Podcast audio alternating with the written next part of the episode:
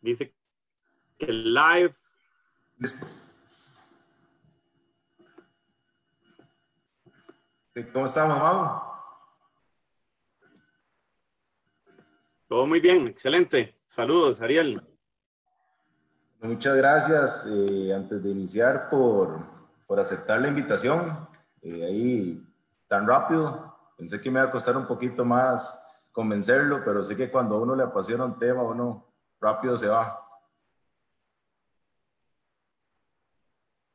Con mucho gusto, pues ahí, para eso estamos, para servirles y pues, compartir un poco este, pues, la experiencia que uno tiene. Estoy terminando de compartir el link tuyo para que la gente lo pueda ver también, que yo creo que ya estamos. Listo. Buenísimo. Antes de iniciar, nada más un recordatorio de los seis capítulos de esta segunda temporada. Bueno, hoy tenemos a Mauricio. Eh, la otra semana vamos a estar con Mario Lemón hablando sobre un poco de psicología. Después va a estar Sebastián Castro, Rolando Serrano después, Sebastián Cuadrado y último eh, César Lizano. Eh, hoy, bueno, ya como lo había presentado, tengo el honor de tener a Mauricio Odio, que nos va a hablar sobre el ABC de la supervivencia en montaña, eh, prácticamente una guía para corredores de trail. Eh, la montaña obviamente abarca muchos grupos, ¿verdad? Hoy nos vamos a enfocar en trail running específicamente. Y antes de iniciar, me gustaría que Mau se, se presente y nos diga de más o menos de dónde viene esa pasión por la montaña y por la aventura que lo caracteriza.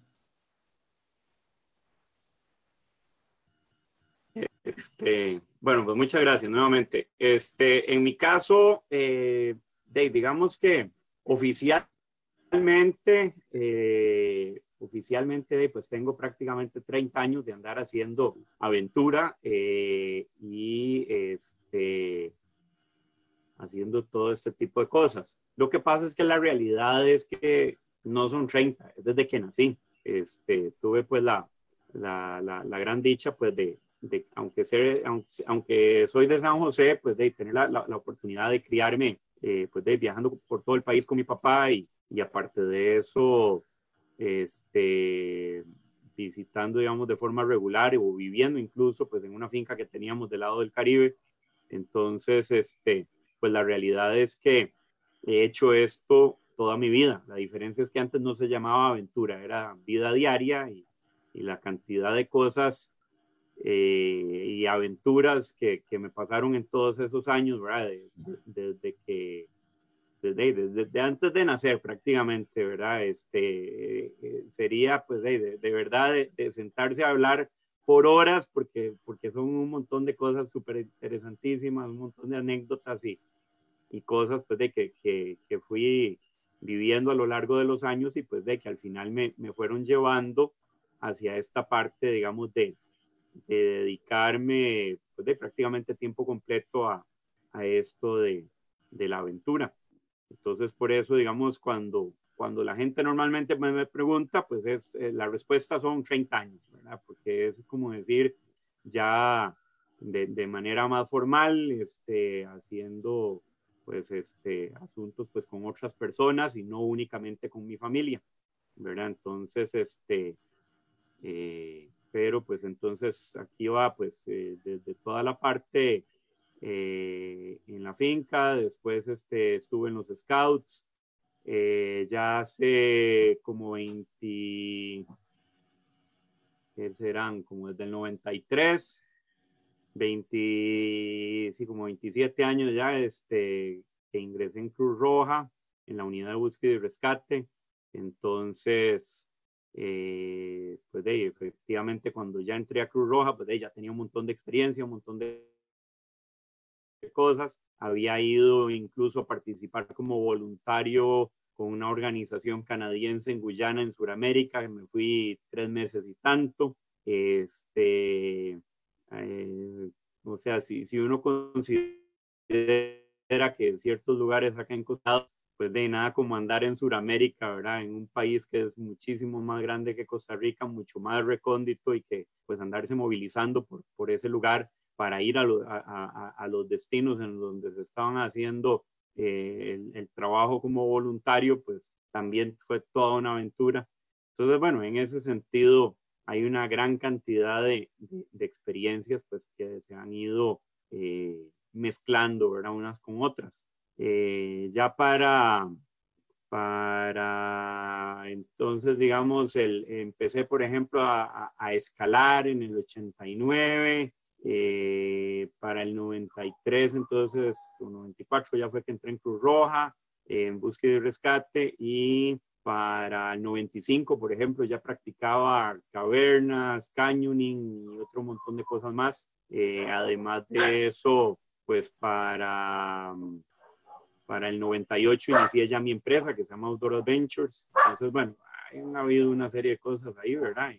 Eh, ya para este momento, pues de ahí son 22 años de mi empresa y pues además entonces tengo varias divisiones, eh, digamos, enfocados para diferentes temas. Entonces, la parte de Outdoor Adventures y Cabata es la parte, digamos, de tours y expediciones de aventura. Eh, aparte de eso está Namu Wilderness, que es para eh, capacitaciones en el área de supervivencia y aventura. está Jungle Canyons para la parte de canyoning específicamente y tengo un área este, que se llama Risk Control, que es específicamente para el área de industria. Entonces, en la parte de industria, eh, pues de ahí da uno cursos específicamente para empresas eh, relacionados a brigadas o cursos para trabajo en alturas. Entonces, pues bueno, ahí se ha ido complementando, pues de un montón de, de áreas, este, pues muy diversas hasta cierto punto, pero que a fin de cuentas todas están interrelacionadas, igual con la parte de lo que es equipo y otros asuntos. Entonces, igual, pues, este, desde hace ya un montón de años también me dedico como consultor a brindar mis servicios en el área de capacitaciones y de, por ejemplo, procedimientos para empresas de aventura que me contratan para este, poderles ayudar a mejorar sus procesos, su seguridad, eh, diferentes tipos de asuntos, o si sucede un accidente, pues hacer investigación de qué fue lo que pasó, cómo arreglarlo, cómo evitar de que vuelva a ocurrir, o sea, entonces es un tema pues bastante amplio. Eh, ya hace unos tres o cuatro años ya no estoy en Cruz Roja, este, ahora pues ahí tenemos un, un grupo de voluntarios, eh, una ONG aparte, ¿verdad? Entonces pues en ese sentido digamos que sigue uno activo o tratando de en, en, varias de todas estas actividades, ¿verdad? Entonces, es, es como decir, parte, parte pues digamos, de, de, de, lo que uno ha venido haciendo. Y pues en temas relacionados con, con seguridad y cosas por el estilo, a nivel propiamente de, de aventura y de deportes, pues de, también eh, pues, tuve la oportunidad de estar encargado y trabajando pues este en lo que fueron, por ejemplo, las, las carreras de, de Adventure Racing que se hicieron acá en Costa Rica y digamos esas que fueron de las de serie mundial incluso, campeonato mundial de carreras de aventura. Este, entonces estuve encargado de la seguridad y rescate para, para la carrera. Este, mientras andaban todos los demás competidores, que eran 80 eh, equipos de cuatro personas eh, a lo largo de, y ancho del país, de costa a costa y frontera a frontera, estábamos pues de ahí a cargo, este, junto con varios profesionales del área, este, de, pues estaba encargado de, de todo lo que era la coordinación y, y, si en el momento que pasaba algo, pues a uno era el que le tocaba, ¿verdad? Entonces, pues en esto ha estado uno en, en, en varias eh, en varias partes, o sea, ya sea eh, practicando una, uno las actividades, eh, o puede ser organizando, o más bien para gente que está haciendo las cosas y entonces encargado de la seguridad y rescate, o a nivel inclusive de diseño y supervisión eh, de tours para otras empresas. Este, entonces, digamos que ya ha tenido uno la oportunidad de estar en, eh, inmerso en esto desde diferentes flancos y aprendiendo pues de, todos los días a hacer eh, las cosas de una mejor forma cada vez que se pueda. Bueno, eh, le ha sacado, le ha exprimido de la montaña, por decirlo así, ¿verdad? Escuchando todo, todo ese currículum. Bueno, y lo que no me está contando también. Alguito, alguito. Eso, eso es un resumen por encima, ¿verdad? Por eso le digo, lo que no me está contando es ser, hay que hacer un zoom solo para, para hablar de eso. Eh, ya entrando en, Para contar historias, ah, sí, imagínate. Sí, sí. Ya entrando en lo que es tu experiencia en la montaña con estos 30 años, eh, a nivel de seguridad, ¿cuáles son los errores más comunes a la hora de ir a entrenar a la montaña que vos has visto que hacemos los trail runners? Mira, yo, digamos, esto es algo que yo lo aplico para todo mundo, o sea, no solo a nivel de trail running, yo a la gente le vengo y le digo que para andar en montaña hay tres reglas. La primera es eh, no ir solo. La segunda, no salirse de los senderos. Y la tercera, no interactuar con fauna local. Esas son como decir mis tres reglas de oro que yo, eh, pues si recibo clientes en, las expediciones que organizo, o si le doy una charla a alguien, o si apenas es una caminatita que los llevo a hacer una vuelta por cualquier lado, lo primero que les digo son estas que son las tres reglas de oro para andar en montaña. Este, y hay una cuarta, como quien dice, ¿verdad? Que, pues hay que, hay que meterla ahí, ¿verdad? Y entonces la cuarta dice que si por alguna razón tenés que romper alguna de las tres anteriores, hay que tener muchísimo cuidado con las dos que quedan. ¿Cómo se explica eso? O sea, en general ve que estoy diciendo, no vaya solo. Está bien.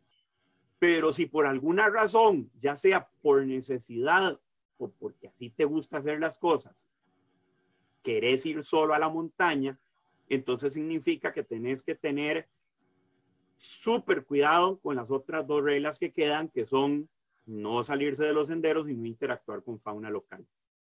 ¿Verdad? Entonces, o igual, si te vas a salir del sendero, pues ok, efectivamente, ojalá no andes solo y entonces, este, con esa persona que andes, este, entonces, pues entre los dos se vayan cuidando, o si te saliste, aunque sea momentáneamente del sendero, que digamos, esos es otro de los errores, y ahorita lo vamos a ver con más detalle, este, si uno se sale del sendero, aunque sea para ir al baño, uno tiene que avisarle a la persona o personas con las que va uno en el grupo, venir y decir, voy a detenerme, voy a ir al baño, y para que esté todo el mundo enterado. Entonces, el cuento famoso de venir y decir, ay, voy a salirme tres segunditos del sendero. Este, ahorita los alcanzo, no debería ser. Simple y llanamente eso es algo que no debería ocurrir, que, no, que nadie debería hacer nunca. Y te lo digo por qué, bueno, porque efectivamente hay gran cantidad de reportes de personas, incluso, por ejemplo, hay un, un muchacho cruzrojista que andaba en una práctica hace un montón de años, ya estamos hablando, digamos, esto es este, historia bastante, bastante vieja, este, pero que simplemente andaba en uno de los senderos del Barba, un sendero marcado, andaba con un montón de grupos, o sea, un grupo grande, y de, el muchacho simplemente vino y me dijo, voy a salirme tres segundos al sendero para orinar. No lo volvieron a ver nunca más. Y así como ese, hay gran cantidad de personas que en el país se han extraviado o algunos se han perdido y por desgracia otros más se han borrado del mapa. O sea, simple y no se ha vuelto a saber por completo de ellos. Y la cantidad de personas que se han, eh, que digamos que han tenido un susto, pues es amplia y muchos ni siquiera dicen. Pero efectivamente la lista de personas que se han borrado del mapa y no se volvió a saber nunca más, efectivamente es grande. O sea, no podemos venir y decir que son una única persona a lo largo de 30 años. No, no, en realidad estamos hablando de que esto es algo que sucede. Entonces, claro, o sea, es algo que ocurre. Entonces, ¿cuál es el problema? El problema es que las montañas en Costa Rica, en general andar en la montaña en cualquier lugar del planeta, pero las montañas en Costa Rica son montañas complicadas. Y entonces, aunque eh, el grupo vaya adelante y en buena teoría uno va diciendo, hey, sí, ahí van dejando marcado el sendero y se va viendo por dónde va a ir caminando o es un sendero amplio o lo que sea, efectivamente no es, eh, digamos, ni justificación ni es lo suficientemente válido para, para evitar que estas personas se hayan extraviado por completo. ¿Verdad? Y, la segunda, sí. ahí que me quedó, cuando hablas sobre interactuar con fauna, ¿a qué le llamas? Un ejemplo, a mí me pasa de que voy a Cabo Blanco y siempre veo venados, ¿verdad? Con la blanca. Y lo primero que hago es celular y foto y video. claro, pero, pero ¿a qué distancia estás? en el sendero. Ok, digamos que vos estás en el sendero y vos ves una culebra. O estás en el sendero y ves un chancho de monte. O estás en el sendero y viste este de algún alguno de los diversos gatos que hay. Que la gran mayoría de las veces lo que nosotros siempre decimos es el gato le ve a usted, pero usted no lo va a ver a él. Esa es la regla. Pero digamos que en general, con cualquier animal, y especialmente, digamos, hablemos de animales peligrosos, ¿qué es lo que deberías hacer? Evitarlo. O sea, si hay una terciopelo en el sendero, de, si puedes rodear y pasar adelante y continuar tu, tu, tu, viaje, perfecto. Si no hay forma, pues ojalá, pues con alguna varilla lo suficientemente larga, tratar de apartarla. Pero no te vas a ir a tratarle de sacar fotos a una cuarta distancia. Eso sería interactuar con un animal. O querer darle comida. O querer darle comida, o, el, el, hecho de, de, acercártele más de la cuenta. O sea, por ejemplo, hay, aquí hay un caso eh, muy particular, no es un corredor, pero a fin de cuentas, pues es un, es un caso que sirve perfectamente para ilustrar este tema que te digo de las tres reglas de oro. Y pues de, ocurrió con, eh, una situación pues de muy, muy, fregada, ¿verdad? Lo peor de todo pues es que efectivamente le pasó a alguien de alto rango a nivel este, de gobierno. Estamos hablando del eh, ministro del Ambiente eh, de hace unos años.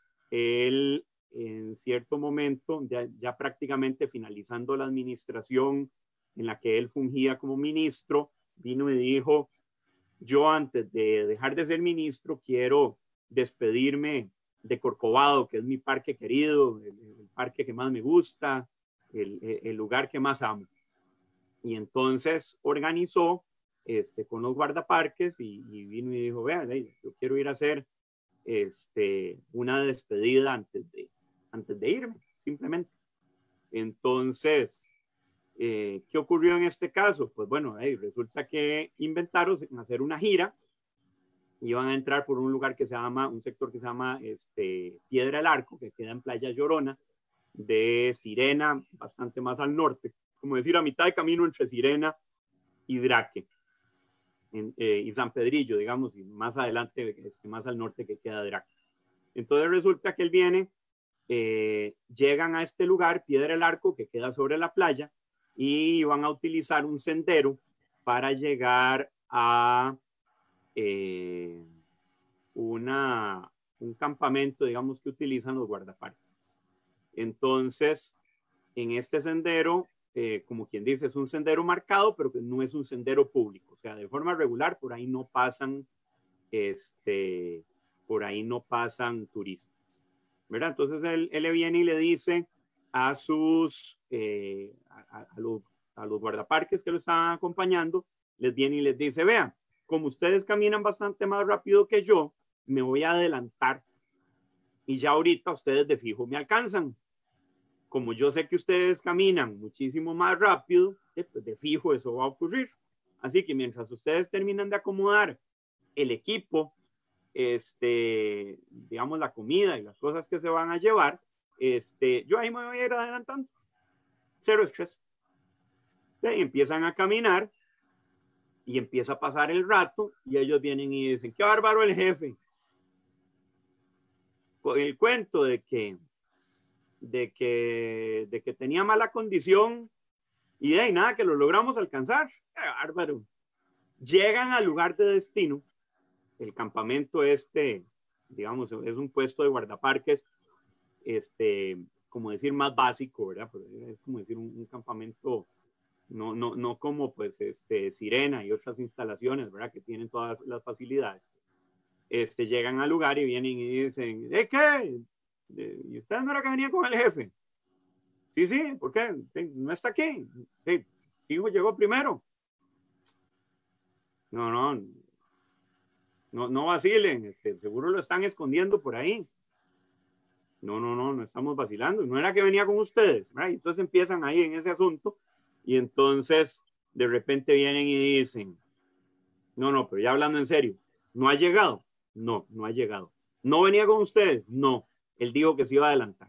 A la puña, qué torta. Y se vienen, se van, dejaron las cosas, las mochilas, y se fueron a hacer el sendero, como quien dice, de regreso otra vez hasta la playa, varias horas les había tomado llegar ahí, y hay nada que aparece. Se devuelven otra vez hasta el campamento, llamándolo, nada que aparece.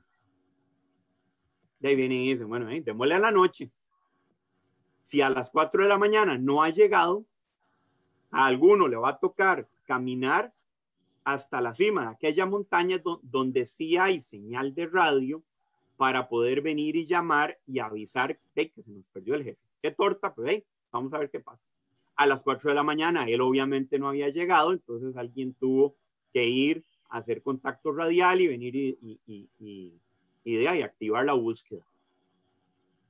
A nosotros nos vinieron, estábamos, yo todavía estaba en Cruz Roja en ese tiempo, nos vinieron, nos activaron, una gente entró en avioneta, otros entraron en helicóptero, de como obviamente hay una serie de situaciones en particular en, Corcovado, de pues cualquier cosa podría haber ocurrido, desde que se, de verdad nada más se perdiera hasta que lo hubieran secuestrado o que hubiera cualquier asunto de política. Entonces resulta que de, eh, se inicia la búsqueda, se empieza a trabajar, este, y 48 horas después prácticamente de que él se extravió, estábamos en la desembocadura del río Llorona, eh, ahí cerca de Piedra del Arco, ahí nos había dejado el helicóptero, ya íbamos a empezar ahí a movilizarnos y de repente vemos una persona a la distancia que venía caminando por la playa, como decir, desde un lugar bastante más al sur. Y entonces, eh, de, ya verificamos, a ver con los otros guardaparques, a ver si era que venía alguien más desde Sirena, y no, no, no, ya los que estábamos, estábamos aquí. Y entonces, de, no, seguro es, entonces ya nos fuimos, lo topamos en el puro centro del río, estaba en marea baja, y entonces nos viene y nos dice, eh, a otro muchacho eh, del OIJ y a mí, nos viene y nos dice, no tienen idea de la clase de aventura que acabo de pasar. Entonces uno viene y dice, bueno, ¿qué fue lo que pasó? Cuéntenos detalles. Bueno, regla número uno de oro, no irse solo. Bueno, él vino y dijo, ya esa la tenemos clara, él vino y dijo, me voy a adelantar. Este, la segunda, de repente, este, viene y dice, este, viene y dice, él va por el sendero y ve que hay una danta eh, madre con, con, su cachorrito, o sea, con, con el dantico, y que está herido. Y entonces resulta que en ese momento que el, que que cachorrito que lo ve que está herido se trata de acercar para ver qué es lo que tiene. Pero ahí donde los va siguiendo, tratando de ver qué es lo que tiene, se sale del sendero. Con su instinto de madre, que fue lo primero que hizo la danta, de pues tratar de defender al cachorro, que probablemente pues algún otro animal lo había herido. Y entonces se puso a atacar este, al ministro. Entonces, en este caso, él se tiró al suelo tratando de protegerse, la danta continuó atacándolo y él en cierto momento, para tratar de huir, rueda por una pendiente, este, cae varios metros y pierde el conocimiento. Entonces, si lo vemos desde un punto de vista, eh, ahí en el momento que él se salió para tratar de ver más de cerca el, el, la, la, la, danta esta que estaba herida, de pues obviamente está rompiendo la número dos, que es salirse del sendero. Y, este, y además, pues obviamente se puso a interactuar con la fauna local. ¿verdad? Y en ese caso, entonces él cayó, perdió el conocimiento y cuando pasaron para abajo, volvieron a pasar para arriba, llamándolo, él pues de no logró contestar. Gracias pues a que él andaba a cierto equipo y demás, pues él logró salir por sus propios medios a la playa, logró ubicarse y digamos ya no por el sendero, porque obviamente él por el sendero ya no podía, pues, se fracturó este, unas costillas y demás, y él logró pues ponerse a salvo, ¿verdad? Este, pasar, la, eh, pasar 48 horas y hasta la mañana, digamos, dos días después, este, logró salir, digamos, a la playa, ¿verdad? Entonces ese ejemplo eh, ilustra muy bien eh, la situación esta que te digo, digamos, de las tres reglas de oro. Muy, buena, muy buena respuesta. Siendo eh, tal vez un poco puntual, porque ahorita vamos a profundizar un poquito en esto, dentro de la montaña, ¿cuáles son las principales causas, primero, de perderse, después de sufrir accidentes y después de ser picado por algún animal? Bueno, la de perderse va relacionado por el tema de andar solo. El sufrir accidentes, digamos que a cualquiera en cualquier momento nos puede pasar lo que sea. La diferencia es, si ando solo y me pasa un accidente, ¿quién me va a atender? Este, entonces, digamos, la causa de que, que uno sufra un accidente puede ser por descuido, puede ser por cansancio, puede ser por no poner atención a lo que voy haciendo, eh, puede ser por haber eh, planificado mal el viaje, puede ser por haber utilizado, haber hecho, eh, digamos, tomado un cruce que no debería haber tomado y haberme salido de la ruta que yo había pensado en la que estaba. O salirse del trillo, como dijiste. Salirse del trillo, efectivamente. Todas esas son causas que podrían generar que alguien sufra un accidente, ¿verdad? Entonces, inclusive aquí va mi preparación, mi experiencia, mis años de andar en esto, mi capacidad para analizar riesgos, este, todas esas cosas entran en la parte de, accidentes. Y la parte de, digamos, de, de, ser afectado por un animal, porque en realidad puede ser mordedura o un montón de cosas de este tipo, este, puede venir de, pues, por el hecho de acercarse más de la cuenta, eh, de acercarse más de la cuenta o eh, pues efectivamente por no ir poniendo atención. O sea, podría ser que yo quiera tomar eh, la foto de una bocaracá a una cuarta de distancia y de las bocaracás, por ejemplo, aunque se ven muy chiquititas y muy dóciles, tienen la velocidad suficiente para poder agarrar para poder agarrar colibríes en el aire. Entonces, este, si son lo suficientemente rápidas para agarrar un colibrí, eh, pues de, obviamente no son tan venenosas como una terciopelo, pero no significa que no tengan veneno y que no pueda venir y pegarme un susto o generar cualquier otro tipo de cosa. Entonces yo diría que, que la tercera es en el sentido de, de, de, de andar jalándole el rabo a la ternera, como les digo. O sea, tratando de lograr esa foto que no debería o tratando de molestar a la terciopelo o no ir viendo por dónde voy, ¿verdad? Entonces, en ese sentido, eh, como ahí te resumo más o menos las causas de esas tres. buenísimo.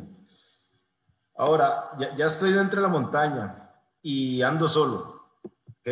Sí. Los casos, ya, ya empecé mal, ¿verdad? Eh, ¿qué es lo básico que necesito saber y hacer en ese caso si ya sé que Mira, esta pregunta te la, te, la, voy a contestar devolviéndome un tanto. Okay. Antes de llegar al momento de que si ya estoy perdido, hay una serie de cosas que uno debería haber hecho. Okay. Okay. Todavía sin entrar a la montaña. Entonces, la primera, primera, primera es que yo tengo que estar en capacidad, digamos, y eso obviamente lo voy a ganar con la experiencia. O sea, si no tengo experiencia, esta pregunta no la voy a lograr responder solito. Voy a tener que recurrir a la ayuda de otras personas. ¿Verdad? Pero entonces, ¿cuál es mi experiencia para ir a hacer un sendero X? Si soy novato por completo, mi experiencia es cero. Debería ir a ese sendero solo la respuesta es no. ¿Ok? Entonces, por ejemplo, ¿verdad? Ahí es donde entra, como quien dice, un primer detalle relacionado con experiencia. Respecto, por ejemplo, al conocimiento de la zona.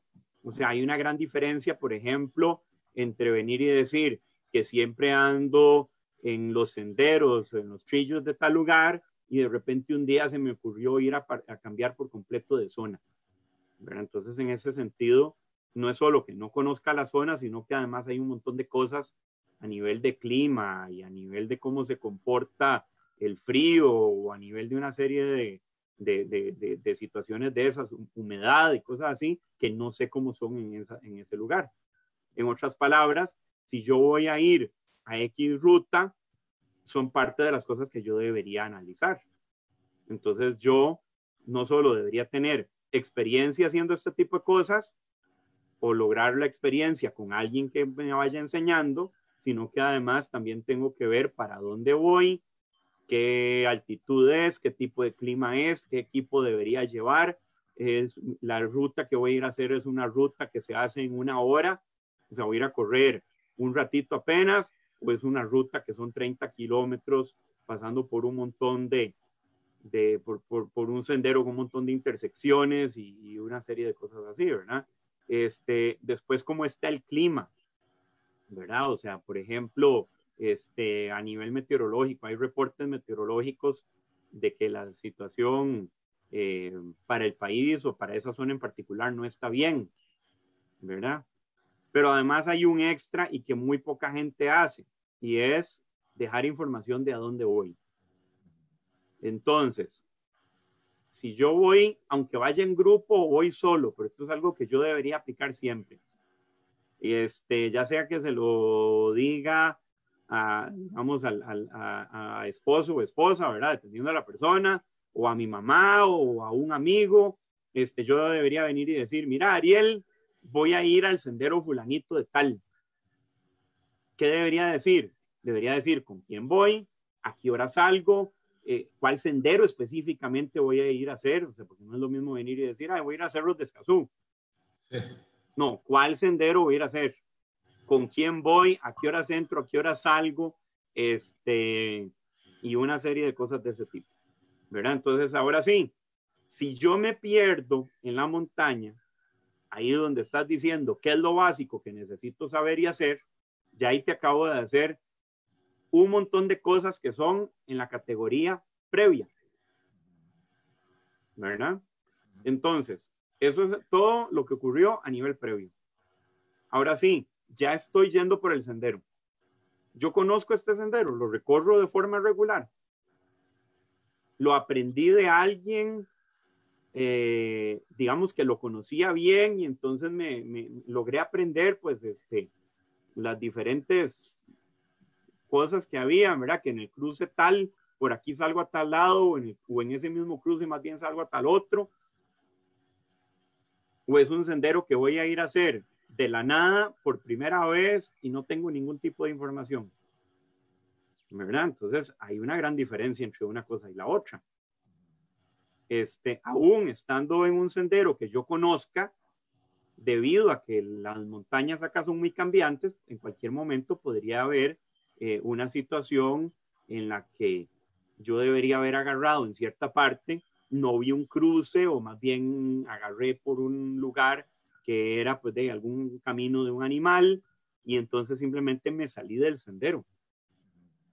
Y ahí es donde de repente yo podría empezar a sentir que estoy eh, este, ligeramente desorientado. Entonces, si el sendero yo lo conozco lo suficiente y he ido un montón de veces, yo puedo detectar que estoy desorientado y venir y decir, no, no, suave, suave aquí parece que agarré un cruce mal. Inmediatamente yo vengo y me regreso, este, y entonces, este, de logro agarrar el camino que es. Pero si yo nunca he pasado por ahí y nada más me dijeron, ah, sí, sí, usted viene y se mete por tal lado y ahí sale. O sea, con la cantidad de, de, de, cruces y, de cosas que te Por el árbol de, flores amarillas. De repente, ¿verdad? Entonces, eh, efectivamente las, las opciones para que algo te pase son amplias, ¿verdad? Simple y llanamente en el sentido de distraerte y vas viendo para otro lado, o peor, obviamente, si sos trail running y vas corriendo, y entonces, este, eh, de simple y llanamente perdés, perdés el, el, sendero por donde deberías haberte ido y agarraste para el otro lado, ¿verdad? Entonces, eh, aquí hay una cosa que es lo primero que uno tiene que hacer. Hay un acrónimo que se llama el acrónimo STOP.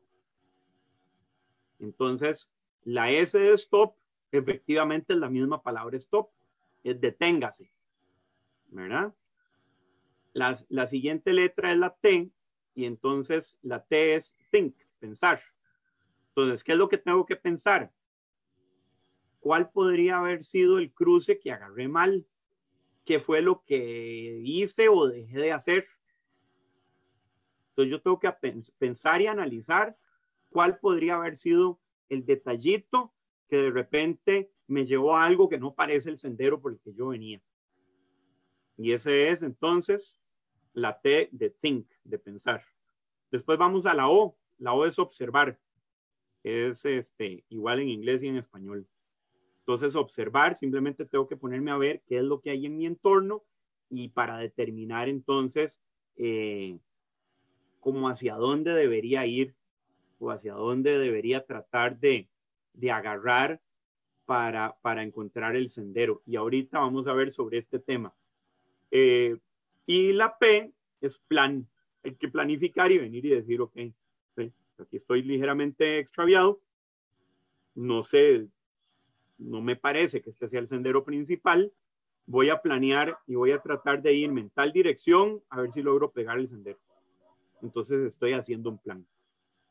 Obviamente, partimos del hecho de que estoy al 100%. O sea, estoy bien a nivel de de energía, eh, de repente ando bien este, con comida y agua y una serie de cosas por el estilo, este, no tengo heridas de ningún tipo y entonces yo puedo venir y planificar hacer una serie de cosas de estas.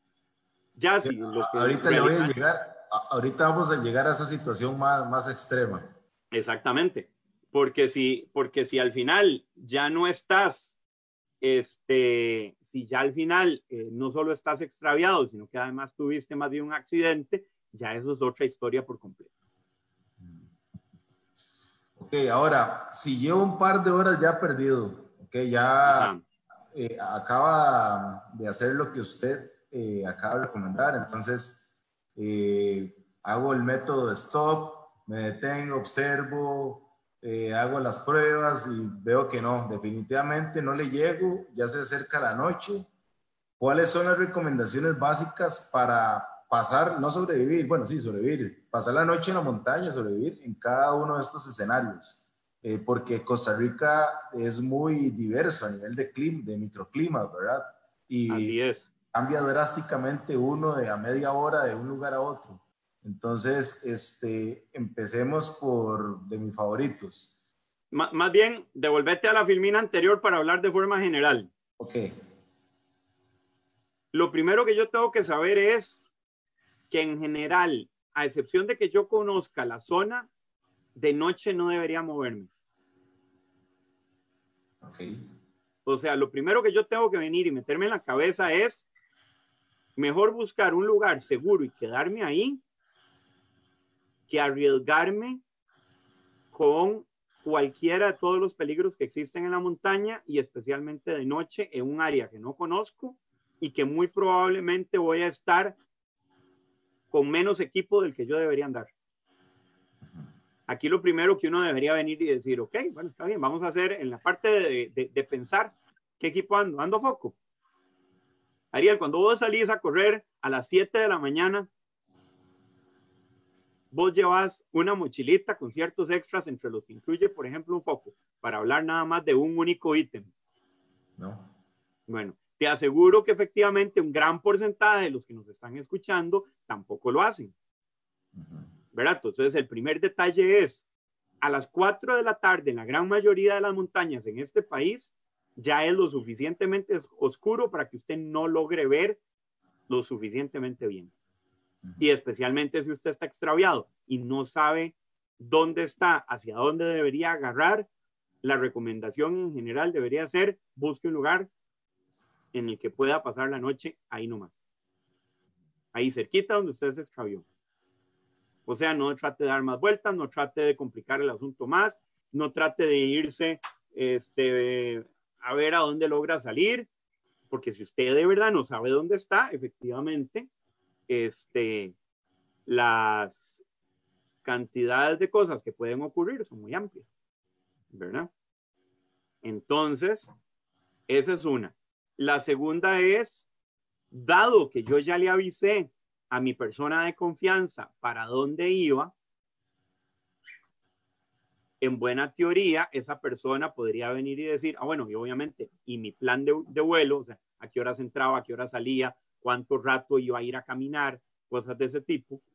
Entonces, la, mi persona de confianza puede venir y decir, mira, me dijo que iba a ir al sendero tal a las 7 de la mañana y a las 9 ya salía.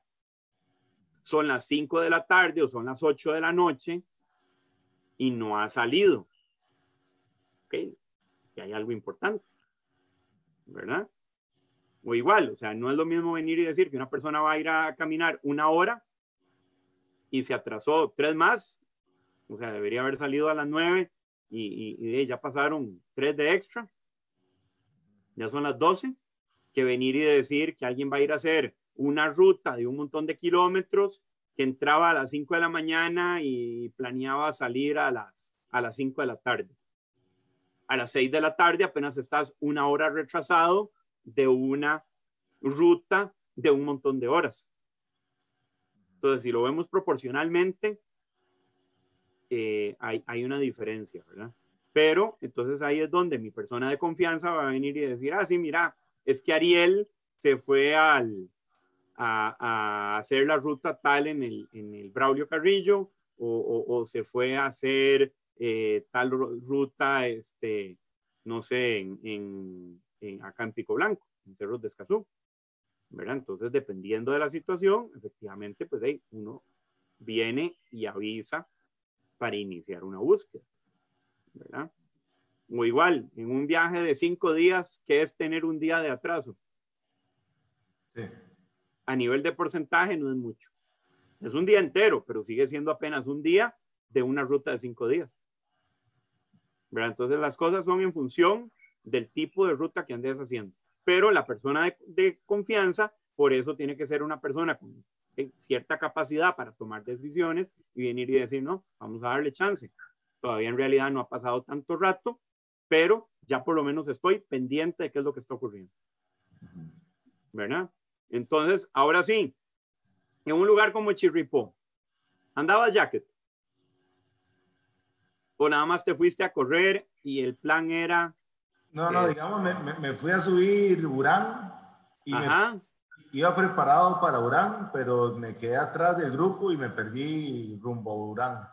Ok, efectivamente, porque Urán tiene un montón de partecitas en las que, en las que inclusive, bueno, ahora hay dos, dos senderos para llegar al, al refugio, de, al albergue Urán, este, el viejo y el nuevo, y hay una serie de modificaciones. Caminos de este, alta.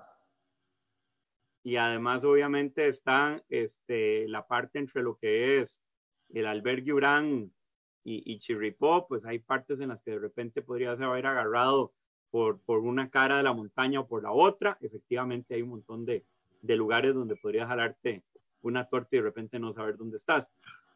En este lugar hay una ventaja y es que en un gran porcentaje de las veces, mientras esté despejado, vos podrías de repente decir, mira, ya están los crestones. Y entonces venir y decir, bueno, si yo estoy, si yo veo que allá están los crestones, más o menos en esa dirección, podría irme moviendo, o si logro identificar cuál es Chirripó, este, entonces de, voy a irme en esa dirección y entonces en algún momento voy a lograr llegar a alguno de los senderos principales.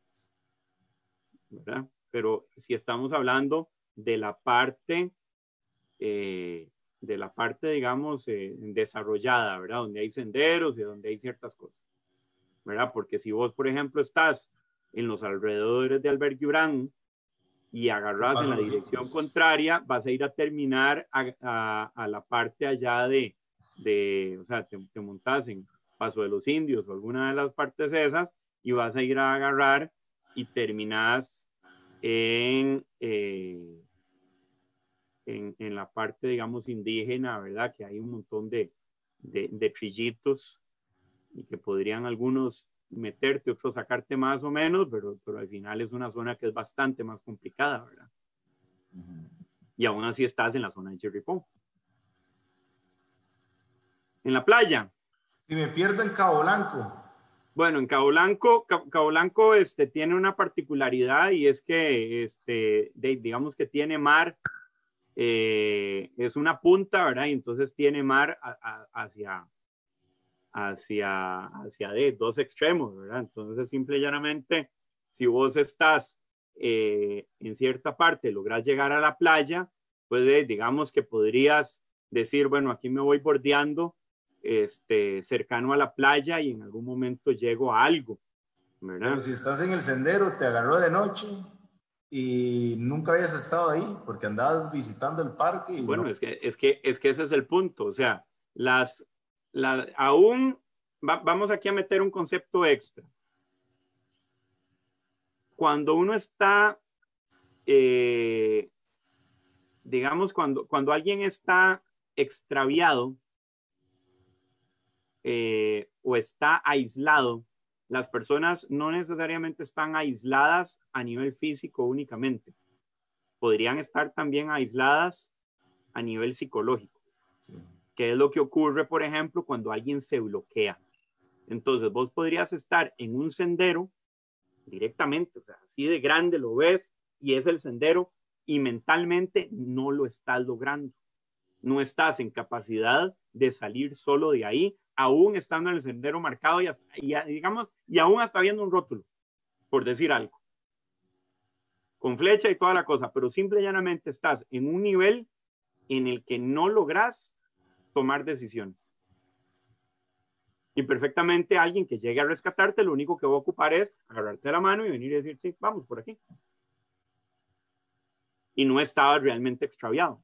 Sí, pero la persona a nivel mental no estaba eh, en, sus cinco sentidos para poder tomar decisiones y determinar cuál es la, la mejor forma para salir de ahí. Pero entonces, en general, lo que te voy a decir es, lo mejor es quedarse en el lugar donde uno está.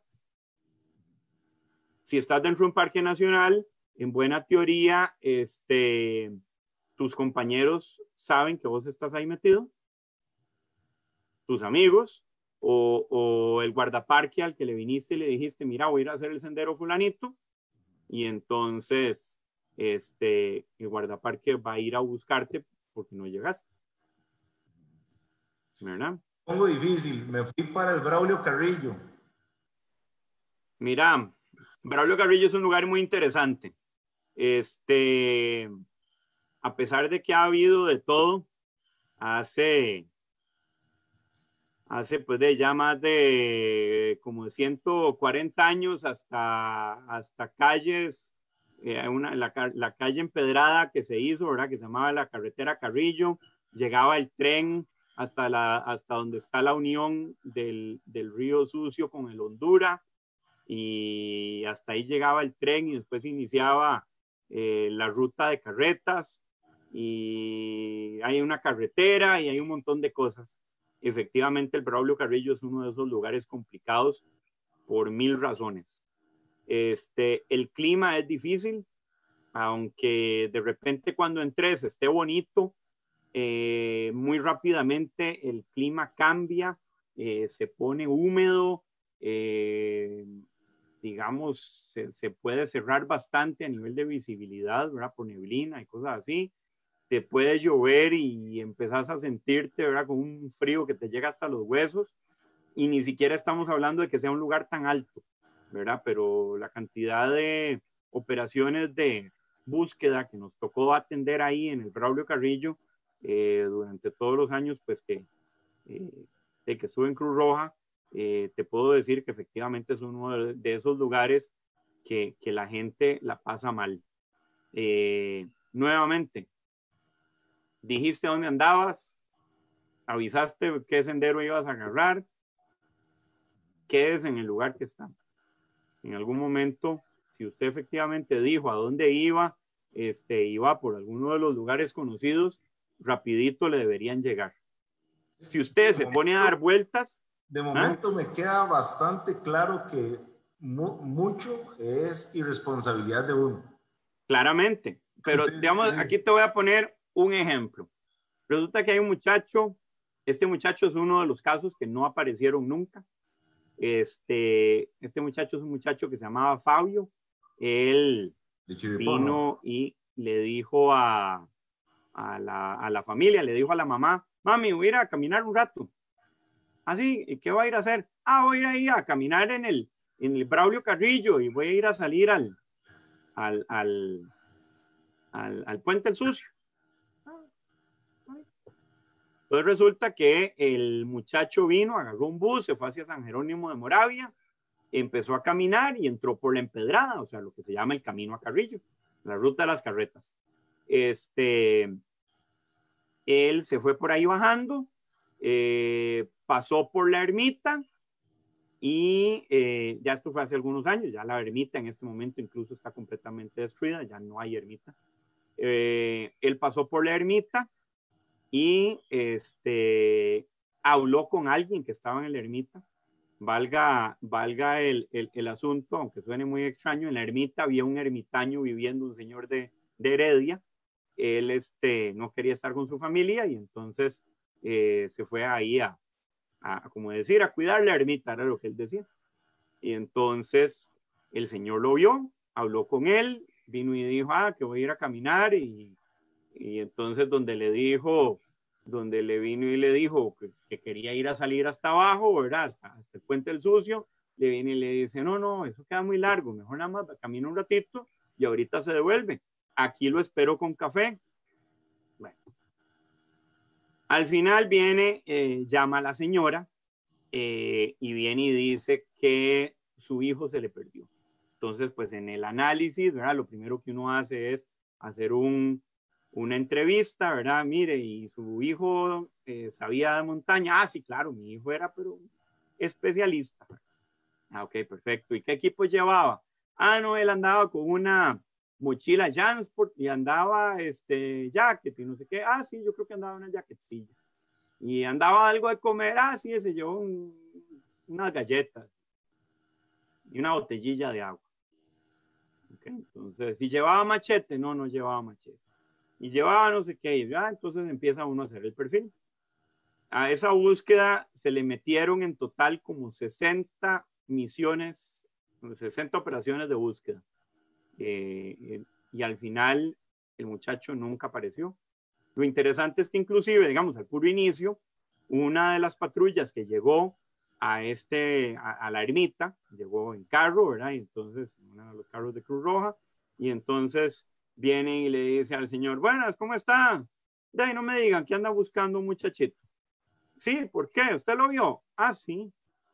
Este, yo vi, andaba vestido así, así, así, se lo describió, con una mochila Jansport azul, y andaba zapatos así, y andaba esto, y andaba lo otro. Ok, perfecto, sí, por aquí pasó esta persona. No se volvió a ver nunca más en la vida. Qué duro. Ok, entonces, a pesar de que, de que se supo, ¿verdad? Que él andaba por ahí y que se hicieron gran cantidad de, de, de, de incursiones, pues bueno, esto podría entrar en la categoría de, eh, de decir, bueno, eh, tal vez la persona salió de acallado y no quería que lo encontraran, ¿verdad? Y simple y llanamente eh, lo que hizo fue desaparecerse del planeta. Por desgracia hay dos casos parecidos, ¿verdad? Que alguien más los vio, eh, un muchacho que se perdió en el Braulio Carrillo, eh, perdón, en, el Puaz, que era voluntario, y otro muchacho que se perdió en Chirripó, que también era voluntario, vino y le dijo a alguien que no era amigo de él, mira, vamos a, cam a caminar hacia el cerro, que fueron hacia el cerro, y cuando estaban ahí, viene y dice, mira, vamos a tal lado, creo que fue que dijo que iban a, al, al Valle de las, eh, de las morrenas y entonces vino, no, no, yo no quiero, este, bueno, ahí está bien, nos vemos abajo.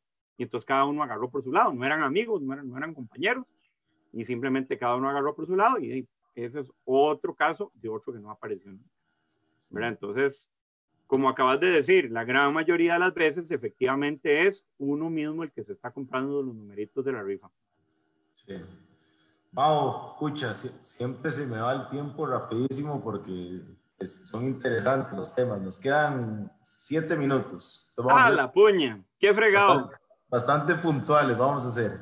Bueno, está bien.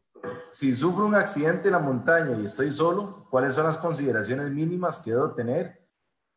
Voy a cambiar la pregunta porque me quedan muchas cosas claras. ¿Cuáles, las consideraciones mínimas que debo tener mientras llegan a buscarme. Ya hice caso, digamos. Está bien. Mira, lo, lo, aquí te voy a adelantar a una de las filminas que tenés más adelante y era sobre el tema de equipo. Si yo no ando nada, obviamente voy a pasar una muy mala noche. Y digamos que una mala noche la pasa cualquiera en cualquier momento. La cantidad de calorías que uno tiene guardadas ahí, ¿verdad? Este, entre las llantitas, este, aún la persona que más fit, ahí tiene calorías guardadas en su cuerpo suficientes para permitirle pasar no una, sino en realidad varias noches ahí de, sin comer mucho y, y, pasando una mala noche, ¿verdad? Entonces, digamos que aún sin llevar nada es posible lograr sobrevivir, no es que te vas a morir de un solo, ¿verdad? Pero entonces aquí yo te diría, si llevaste ciertos equipos, vas a pasarla mejor que si no llevaste nada. ¿Ok? ¿Qué cosas debería uno llevar? Una manta térmica sería muy útil y si no, aunque sea una bolsa de basura de, jardín. Eso me permite hacer algún tipo de refugio o aunque sea ponerme adentro y usarla como decir, como algún tipo de, poncho o de medio tienda improvisada, ¿verdad? sin romperla o rompiéndola, dependiendo cómo quiera uno utilizarla, y podría uno utilizarla para este, guarecerme del, de la lluvia. Si llevé eh, un pedernal o fósforos, eh, más bien, perdón, o, o, un encendedor, porque ya los fósforos ni siquiera vale la pena llevarlo, este, un elemento para poder hacer fuego, yo podría venir y hacer algún fuego para poderme calentar. Claramente tengo que tener muchísimo cuidado de no convertir esto en un incendio forestal. Y eso es una de las cosas que hay que tener cuidado, ¿verdad? En ese sentido, hay que haberlo practicado porque tratar de encender un fuego en el Braulio Carrillo de la nada no es tan sencillo, ¿verdad? Este, aparte de eso, yo debería tener eh, un foco, aunque sea uno chiquitico, para poder alumbrar en ciertos momentos. Tal vez no va a ser lo suficiente para caminar de noche, pero sí por lo menos para pasar la noche ahí en el lugar en el que estoy. Este, debería haber llevado algo de comida extra, o sea, este, si llevé nada más eh, una barrita y esa barrita me la comí apenas a la primera hora de caminar, pues el resto del día no voy a tener mucho, ¿verdad? Pero entonces ahí va a depender un poquito de eh, qué había echado yo de extra. Voy a aprovechar y le voy a hacer una pregunta ahí mismo. Sí. Teníamos, si tuviera que comer algo en caso de estar perdido, ¿qué es lo más fácil de comer y encontrar? Mira, lo más fácil de repente son larvas, pero a veces cuesta, cuesta un poquillo, ¿verdad? Pero sí tienen mucha proteína. Es más el aspecto mental de comerse una larva, ¿verdad? Una cosa así. Eh, tratar de ponerse a cazar y una serie de cosas de estas, pues es un poco más complicado. Eh, la parte que tengo que saber entonces es los equipos que yo voy a llevar, aunque sean mínimos, aunque sea que pesen cada uno 3 gramos, diría alguien, este, tienen que ser cosas que me permitan sobrellevar, digamos, ligeramente la situación. Eh, estos equipos, digamos, una de las cosas importantes es, ¿podría ser un refugio? Sí, pero es más rápido simplemente guarecerme con algo podría cortar la madera con la mano para tratar de hacer un fuego, sí, pero es más rápido si tenés un puñalito, un cuchillo, aunque sea pequeño, o una cuchilla, aunque fuera.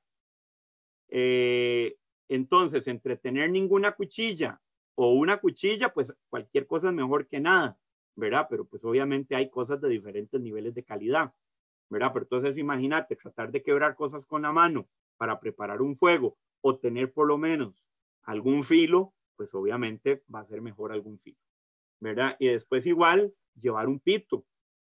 Otra de las recomendaciones importantes, por ejemplo, es no estar a la pura par de un lugar, digamos, de un rachuelo haga demasiado ruido, ¿verdad? Porque en el momento que a mí me llamen, si yo tengo demasiado sonido ambiente, no voy a escuchar en el momento que me están llamando. Entonces, tener agua es importante, pero uno no puede estar demasiado encañonado ni a la pura par de un río o riachuelo que hace demasiado, ah, demasiada bulla. Mejor, mejor estoy un poquitico más alejado, ¿verdad? Entonces, en ese sentido, eh, hay cosas como esas, ¿verdad? Entonces, digamos que te diría el pedernal y, y un encendedor, digamos, en ese caso yo sí prefiero llevar, como decir, de las dos, un cuchillito, un foco de cabeza, una manta térmica eh, eh, o, una bolsa plástica, eh, algún tipo de botiquín, este, porque digamos, si vos tenés pues alguna cortada o alguna cosa por el estilo, hay formas de lograr resolverlo con cosas de la naturaleza, pero podrías de ponerte una hoja o cosas por el estilo, que eso es una de las historias que tengo, pero si ya, digamos, tenés asuntos a nivel como de dolor y cosas por el estilo, pues obviamente eh, una pastilla ¿no? Eh, o, cosas así, ¿verdad? Para cambiar, calmarte el dolor, no las vas a lograr encontrar así nomás, ¿verdad? Este, y pues obviamente un pito también, porque si yo voy a tratar de ponerme a gritar para decir aquí estoy, eso me desgasta muchísimo comparado con utilizar un pito, ¿verdad? Entonces, en general, yo tengo que saber que hay eh, cosas eh, que uno debería que uno debería llevar, aunque sea lo mínimo, ¿verdad? Porque uno debería andarla siempre, que son cosas que uno le van a permitir gastar menos energía para tratar de resolverlas. No te oigo, te quedaste sin audio. Perdón, ahora la última pregunta, ahora sí. Este, tuve que cortar un par de preguntas, pero bueno. No, no te preocupes. Este, la cinco consejos para disfrutar del trail running desde su perspectiva y desde su experiencia. Vean, lo primero, ahí pasó el gato. Lo primero, este, hay que tratar de buscar eh, empezar poco a poco, o sea, ir, ir llevando las etapas. O sea, este, cuando alguien viene y apenas está empezando a correr eh, y de repente de un día para otro quiere ir a hacer rutas eh, larguísimas y súper complicadas, pues obviamente eso podría hacer que, que, no, que no le vaya logrando agarrar el ritmo y el gusto y, que logre enamorarse de la actividad, sino que perfectamente viene y dice, uy, no, yo a ese lugar ya no vuelvo, ya eso, eh, eso es horrible. Y fue simple y llanamente porque tal vez todavía no tenía ni la experiencia ni la condición física para andar haciendo esas cosas.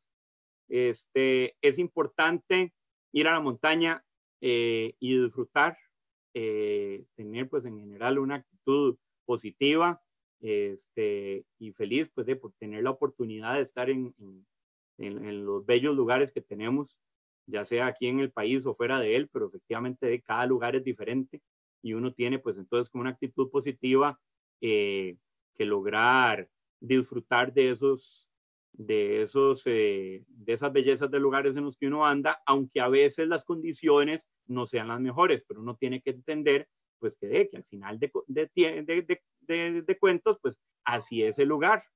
O sea, si el lugar es frío, bueno, yo fui el que quise ir a ese lugar que era frío. O si en el lugar llueve, pues sí, yo fui el que dije que quería ir a ese lugar que llueve, ¿verdad? Pero entonces si uno va con una actitud positiva, va a lograr enfrentar las cosas de una mejor forma. Este, tres, eh, cumplir con estas cosas que mencionaba, ¿verdad? De, de hacer un plan, eh, si cambio el plan, pues actualizarlo, avisar a dónde voy, con quién voy, a qué hora salgo, a qué hora llego y todo este tipo de cosas, ¿verdad? Que son las que va a permitir que me encuentren, ya sea que, que me extravío, que tenga un accidente, ¿verdad? Porque no todo es que me pierda, o sea, perfectamente en alguna parte me resbalé y, y de, me caí, me clavé una estaca en alguna parte del cuerpo y ahora estoy herido. Entonces no es solo el hecho de que esté extraviado, ¿verdad? Este, pero entonces en ese sentido, dejar esa información es muy útil, eh, obviamente pues para uno que es el que anda adentro, pero también pues para los rescatistas que son los que van a tratar de ir a buscar a esa persona. Este, después, eh, la parte de, de lo que es el equipo mínimo. O sea, yo sé que la gran mayoría de las personas llevar una botellita de agua les cansa y Dios guarde entonces decir que van a andar aunque sea un kitcito que pesa 100 gramos de supervivencia. Eh, pero en realidad mi recomendación es que uno siempre debería andar al guito. No, después de el que no lo haga es... Sí, y aquí voy a meter un extra. Digamos que el tamaño del kit va a ser en función del lugar al que vayas y por cuánto tiempo vas. O sea, si vas a, una, un lugar que, que, vas por poquito tiempo, el kit de supervivencia puede ser más pequeño y si vas a un lugar mucho más largo, más alejado y más de todo, pues deberías de llevar más. Ese es más o menos como decir el, resumen en eso. Y la quinta es eh, el tema de, eh, de aplicar las tres reglas de oro que dije al principio, ¿verdad? Porque con eso se logran evitar un montón de problemas. Es hay que eh, tatuárselas aquí. Ah, sí, prácticamente. sobre ese tema, Ariel, aprovechando, me imagino pues que algunos de los que ya nos están viendo pues ya saben, pero bueno, aprovechando la cuñita, tengo una serie de webinars sobre todo este tema de seguridad en montaña. Eh, mañana, de hecho, vamos a hablar largo y tendido eh, sobre el tema de equipo, ¿verdad? Este, que, cuál es el equipo que uno debería llevar y una serie de cosas por el estilo. La, esa es la charla número dos. La uno la voy a volver a dar incluso, entonces para los que no la hayan visto, eh, pueden, pueden volverla a recibir. Este, y en total tengo programadas seis son webinars eh, y la idea es que, bueno, son, son interactivos, ¿verdad? Parte del tema es que son por Zoom y entonces no eh, es mucho mejor que tratar, digamos, de, de, contestar preguntas de, de, gente que está mandando preguntas en, en Facebook Live o algo por el estilo, sino que tiene uno la capacidad de poder interactuar con las otras personas y entonces esa es la diferencia, ¿verdad? Digamos, en, esto, ¿verdad? ahí, le voy a estar haciendo propaganda, pásenmelos para yo difundir. Perfecto, claro. Este, pero sí, ahí lo pueden buscar en, en, Aventura Costa Rica o en Namu Wilderness, ahí está toda la programación. Pero, pero bueno, más o menos. Ahí vi que decías que tres preguntas más, ¿qué era eso? No, no, e, e, era, si nos daba chance, pero ya no nos da chance. Si no, bueno, pero... empezado el, el, video.